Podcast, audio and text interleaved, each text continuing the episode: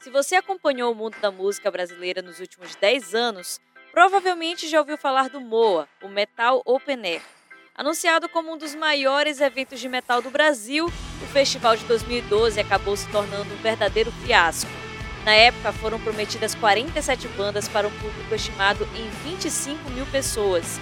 No entanto, somente 14 bandas se apresentaram.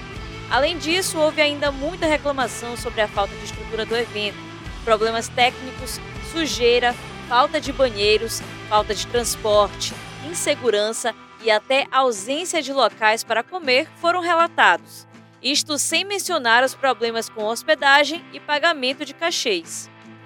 Essa série de fatores fez com que o nome Moa ficasse marcado negativamente por 10 anos.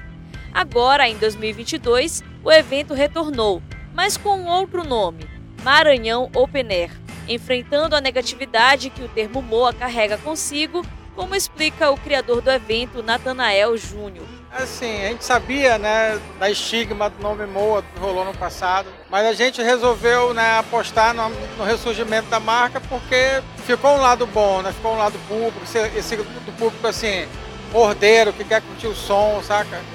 Então ficou aquele sentimento de quero mais. Realizado nos dias 12 e 13 de novembro no Rio Poti Hotel, aqui em São Luís, o evento reuniu bandas locais, nacionais e até internacionais. A banda responsável por abrir os trabalhos foi a paraense Cérebro de Galinha, que trouxe muita representatividade nortista, como afirmou o baixista Alexandre, que também toca na banda Inferno Nuclear. É exaltar o norte, que é tão esquecido na, na história do Brasil. É, o próprio Cérebro de Galinha tem uma música chamada, tem um, um álbum inteiro chamado Norte em Chamas, que traz toda essa regionalidade, traz toda essa representatividade nortista. E pô, nós queremos né, passar isso para o Brasil inteiro aí, tanto com o Inferno Nuclear quanto com o Cérebro de Galinha. Festival foi uma oportunidade também de divulgar os artistas locais e mostrar que o Maranhão também tem espaço para o rock e metal.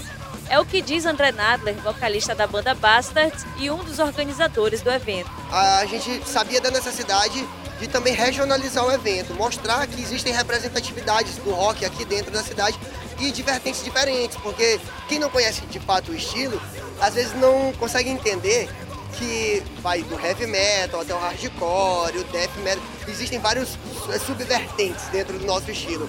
E tentar abranger isso tudo com bandas maranhenses era legal. Pra, pra gente foi algo que era prioridade naquele momento. Pra baixo de chegar aqui no palco, muita gente fez coisas antes da gente que desaguam, obviamente, nesse show. Se a gente hoje tem uma representatividade nacional, de fazer turnê fora daqui do nosso estado, é porque esses espaços eles foram cavados, né? eles foram tomados pelas outras bandas. E é importante ocupar esses espaços. E por falar em representatividade, quem acha que rock não é espaço para mulheres, com certeza ainda não conhece o trabalho da banda Cripta por ser um meio, né, ainda predominantemente masculino, eu acho que já choca um pouco, né, ter só mulher ali no palco, mas para as mulheres que estão assistindo em especial é muito só a gente sabe o que é ver outra, outras mulheres ocupando espaços, né? Então, eu demorei muito, eu tenho uma modéstia meio boba assim, mas eu demorei muito para aceitar esse lance da representatividade, porque eu faço isso porque eu amo. Mas com o tempo, com o feedback das meninas, sabe, depois do show, meu, comecei a tocar guitarra depois de ver vocês. Pô, é lindo, me emociono, me sinto representado. É uma bandeira que eu carrego. Eu sempre falo que quando eu subo no palco, todas nós subimos. Com o seu som pesado, o grupo paulista, formado exclusivamente por mulheres, voltou a São Luís para fazer muito barulho no Moa. E as impressões são sempre positivas, como declarou a vocalista Fernanda Lira. Foi uma experiência fantástica. É, a estrutura é muito legal, diferente, né? Tocar assim na beira da praia. Deixa, parece que deixa a vibe toda mais, mais interessante. E o show foi incrível, a gente gostou de estar em cima do palco. A resposta do público foi muito bacana. A gente não sabia muito o que esperar e foi incrível. O pessoal engajou bastante, cantou junto com a gente. O pessoal se emocionou ali na grade. Foi um show delicioso, a gente gostou muito de estar ali no palco. A gente adora vir para cá, não é a primeira vez a Cripta aqui. Então é um prazer voltar aqui. A gente sabe que veio pessoas de outros estados também, isso torna tudo mais especial. Então foi muito bacana, nada a reclamar não, bem bacana. Quem também passou pelo palco Quilombo e Aldeia foram as bandas Alchemist, Mutilator, Desalmado, além do cantor Edu Falaschi, ex-vocalista do Angra, que arrastou uma legião de fãs para o Moa. Bom, é sempre bom estar né, aqui no Maranhão, né, fazer show. E hoje era um evento pô, diferente, né, com várias bandas e tal. Então não era um público nosso só, né? E, então, mas é legal também, porque a gente conquista outras pessoas, né? Acaba conquistando. Ou não, né, também, né? Mas, tipo, foi muito maneiro. Foi demais tocar aqui. Vamos voltar sim. 2023, tamo aí. Arriscou um reggaezinho. Ó, oh, tu viu só? Reggae de metaleiro, né? Reggae duro da porra. Mas foi, foi maneiro. E para completar o line-up do primeiro dia, as atrações internacionais, Doyle, ex-guitarrista da banda Misfits, que recebeu e transmitiu muita energia para o público, e a banda de black metal norueguesa Mayhem. É um lugar muito especial, eu acho. Nós já tocamos no Brasil antes, mas nunca aqui na parte norte. Então eu ouvi dizer que é um dos primeiros festivais de metal desse tipo aqui.